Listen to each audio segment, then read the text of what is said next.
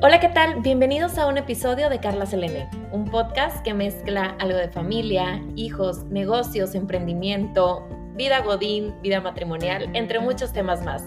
Esperemos te guste. Disfrútalo.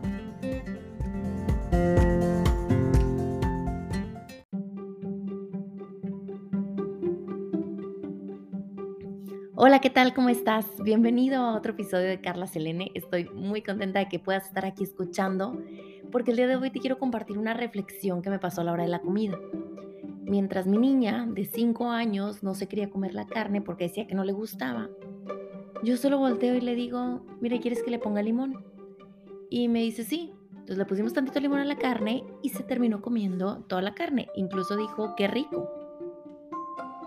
Pero ese no es el punto de esta reflexión. El punto es el comentario que le hace mi esposo. Voltea y le dice, cuando las cosas no te gusten, hay que tratar de ver cómo podemos hacerle para que sí nos guste.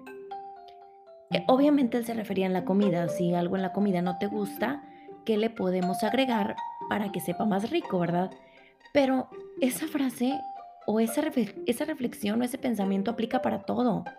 Desde que nos despertamos, incluso, ay, me tengo que poner el uniforme no me quiero ponerle, bueno, ¿qué puedo hacer para que me guste más el uniforme? A lo mejor hoy lo voy a agregar con un accesorio o voy a cambiarme la cadenita del, del cuello, los aretes.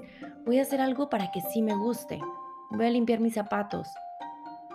Que voy en el tráfico y no soporto el tráfico. Bueno, ¿qué puedo hacer para que sí me guste? Bueno, sabes que es un momento donde puedo platicar con mis hijos. Sabes que puedo avanzar en llamadas. Puedo escuchar aquel podcast, aquel audiolibro que me encanta Puedo escuchar música solamente para relajarme, para, puedo poner una reflexión para meditar. Pero ¿qué puedes hacer en esa etapa o en esa situación en donde estás que no te gusta? ¿Qué le puedes agregar para que sí te guste? Te invito a que lo hagas y no dudes que tú mismo te vas a sorprender.